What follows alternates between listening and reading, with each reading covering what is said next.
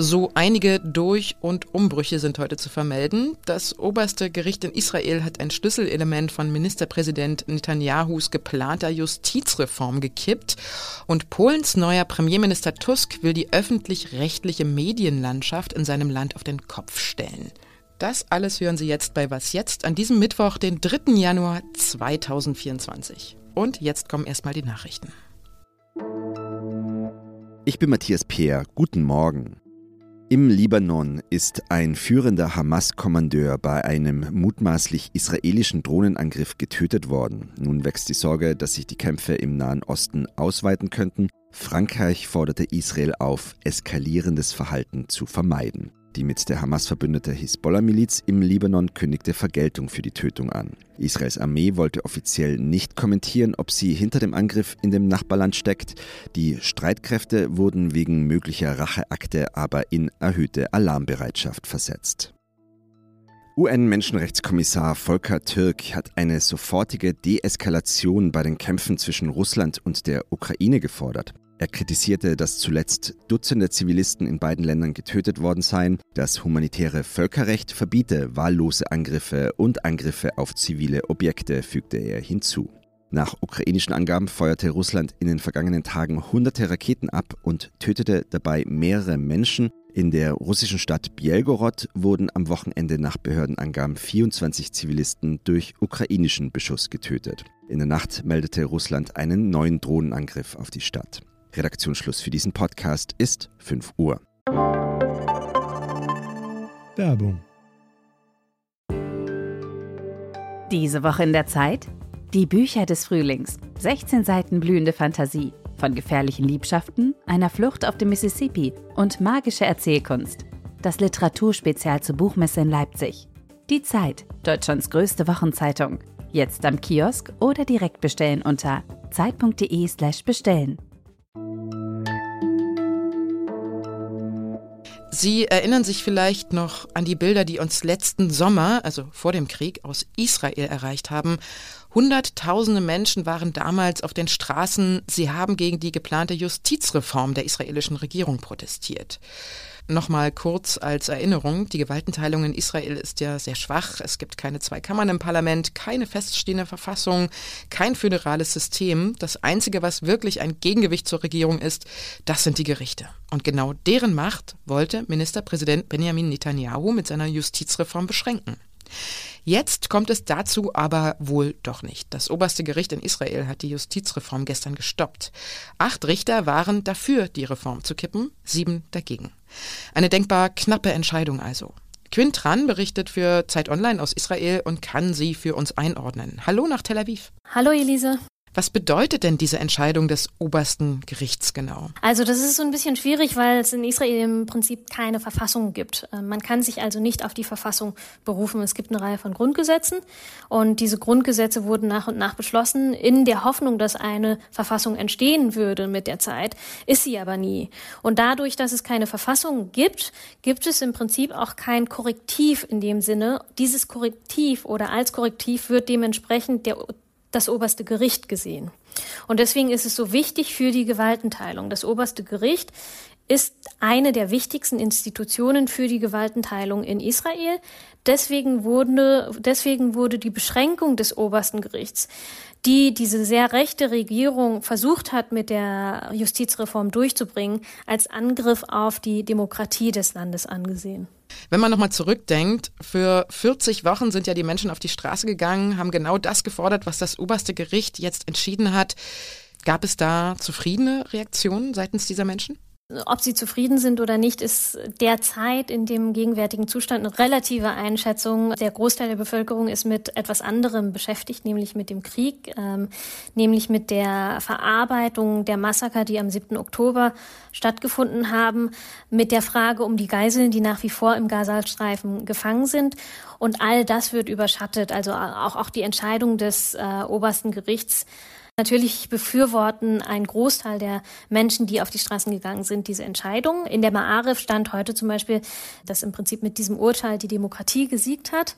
Ich gehe davon aus, dass das die Meinung der Großteil der Leute, die protestiert haben, ist. Ähm, inwiefern es das ist, ist derzeit angesichts der Frustration und der Trauer um den Krieg und um die Geiseln schwer zu erfassen. Und wie reagiert dann die Regierung unter dem Premier Netanyahu auf das Urteil? Sehr kritisch. Schon im Vorfeld hieß es, das Büro Netanyahus habe Knesset-Mitglieder angewiesen, Mitglieder des obersten Gerichts anzugreifen und sie zu diffamieren. Dementsprechend fallen natürlich auch die Reaktionen aus. Der Justizminister Jaref Levin hat äh, gesagt, dass die, diese Entscheidung unangemessen käme und dass es die Handlungsfähigkeit der Regierung beschneiden würde.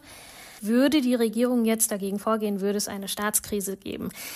Das kann sich die Regierung derzeit nicht leisten, ähm, denn Israel befindet sich im Krieg. Ähm, die Zustimmungswerte sind seit dem Oktober kontinuierlich gesunken. Schon seit dem 7. Oktober wurde immer wieder gewarnt, dass es einen Krieg auf mehreren Fronten geben könnte.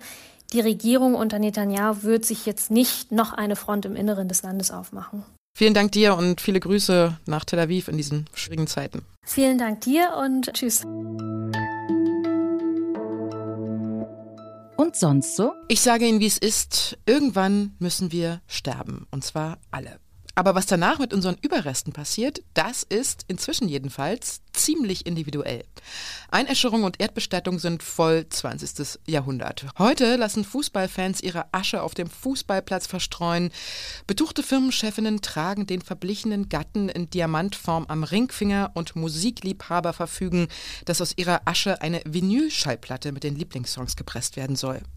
Und tote Science-Fiction-Stars, die werden ins All geschossen.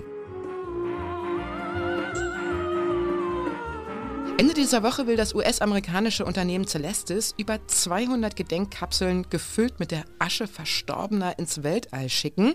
Und darunter sind die Überreste von Gene Roddenberry, Erfinder der Science-Fiction-Serie Star Trek, und von einigen der Hauptdarstellerinnen, wie Nichelle Nichols, die Lieutenant Uhura gespielt hat, und dem Scotty-Darsteller James Doohan.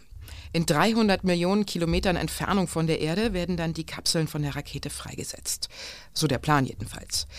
Teile der Asche von James Doohan waren schon häufiger mal in den Orbit geschickt worden, weil das sein letzter Wille gewesen sein soll. Und ab und zu hat das auch mal nicht geklappt. Jetzt also Ende der Woche ein neuer Versuch.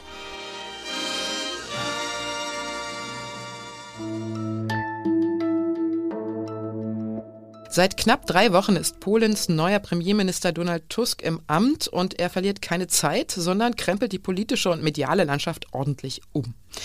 Die öffentlich-rechtlichen Medien zum Beispiel, die haben laut Tusk unter der Vorgängerregierung vor allem rechte und nationalkonservative Propaganda verbreitet und das will er nun ändern und die Medienhäuser radikal umstrukturieren. Adam Traczyk ist freier Korrespondent in Warschau und kann genauer erklären, was sich hinter diesem erstmal abstrakten Begriff der Umstrukturierung verbirgt. Hallo Adam. Hallo. Was hat denn Tusk schon geändert und was hat er noch vor? Was schon gemacht worden ist, äh, es wurden die Chefetagen der Staatsmedien ausgetauscht. Das war der erste Schritt äh, der neuen Regierung. Und es geht einfach darum, die Kontrolle über die Staatsmedien zu, zu gewinnen äh, seitens der äh, Regierung. Donald Tusk hat richtig erkannt, dass die, dass die Staatsmedien unter der PiS-Regierung, unter der Vorgängerregierung äh, zu einem Sprachrohr der Regierungspartei geworden sind. Und das soll sich jetzt äh, ändern. Das Problem ist aber, es ist rechtlich gesehen nicht ganz einfach, die Kontrolle über die, die Staatsmedien zu erlangen. Und das äh, stößt natürlich auf Proteste und ist auch ein, teilweise ein kontroverser Schritt äh, gewesen. Der polnische Präsident Andrzej Duda wirft der Tusk nun Rechtsbruch vor. Er spricht von der gewaltsamen Übernahme öffentlich-rechtlicher Medien. Er hat auch ein Veto gegen die Pläne von Tusk eingelegt. Kann er die Maßnahmen damit stoppen? Präsident Duda hat äh, ein Veto gegen das Haushaltsgesetz der neuen Regierung eingelegt und in diesem Haushalt waren Gelder äh, für die Staatsmedien vorgesehen. Und da der Präsident eben diesen Prozess zumindest entschleunigen möchte und ein Wörtchen mitreden möchte, wie die Zukunft der Staatsmedien aussehen wird, hat er eben diesen, diesen Schritt äh, gewagt, um seinen Einfluss ausüben zu können und äh, eben auch ein Teil des Prozesses der, der um, des Umbaus der Staatsmedien zu sein. Und wie das am Ende aussehen wird, ist eine andere Frage. Das wissen wir noch nicht, wie, wie der Kompromiss, ob, ob, ob überhaupt ein Kompromiss gefunden wird. Das wissen wir nicht. Aber es ist auf jeden Fall so, dass der Präsident mit seinem Vetorecht die Macht hat, diesen Pro Prozess zu entschleunigen. Und deswegen wird vermutet, dass es eben eine Kompromisslösung geben muss. Aber hat er damit vielleicht auch einen Punkt? Also war Tusk zu rustikal in seinem Vorgehen? Äh, das glaube ich schon. Zumindest der erste Schritt, wo die Chefs der Staatsmedien entlassen worden sind durch den Kulturminister, das war schon rechtlich sehr fraglich. Die Frage ist, was macht man mit dieser, mit dieser politischen Macht? Wie gestaltet man später den, den staatlichen Rundfunk, damit der wirklich wie ein öffentlich-rechtlicher Rundfunk funktioniert und nicht wie eine Propaganda, äh, Propagandamaschine für die oder die andere Regierung? Wie reagiert denn die polnische Bevölkerung auf die Umstrukturierung der Medien? Da gibt es wahrscheinlich auch verschiedene Stimmen. Da gibt es ganz gravierende Unterschiede. Die Anhänger der jetzigen Regierung befürworten natürlich diese Umwälzungen, diese, Umf diese Veränderungen. Aber auf der anderen Seite gibt es auch Protest seitens der Anhänger der, der Peace-Partei. Der Protest hält sich allerdings in Grenzen. Äh, es ist auch so, dass die Wähler der Peace-Partei erkannt haben, dass die Propagandamaschinerie zu weit gegangen ist in vielen Fällen. Der Protest ist also nicht meistens auf der Straße. Da gibt es kleinere Demonstrationen von 100 äh, oder mehreren hundert Leuten, aber das sind immer noch sehr kleine Proteste auf den Straßen. Aber sie protestieren mit der Fernbedienung. Das heißt, es äh, der rechte private Sender TV Republika wird immer populärer. Das heißt, die ehemaligen Zuschauer der staatlichen Sender switchen jetzt auf den privaten rechten Sender und da gibt es ganz, ganz interessante Bewegungen auf der, auf der gesamten Medienlandschaft. Und das werden wir weiter verfolgen, auch hier bei Was Jetzt. Ich danke dir, Adam. Dankeschön. Das war was jetzt für heute. Unsere Mailadresse ist wasjetzt.zeit.de.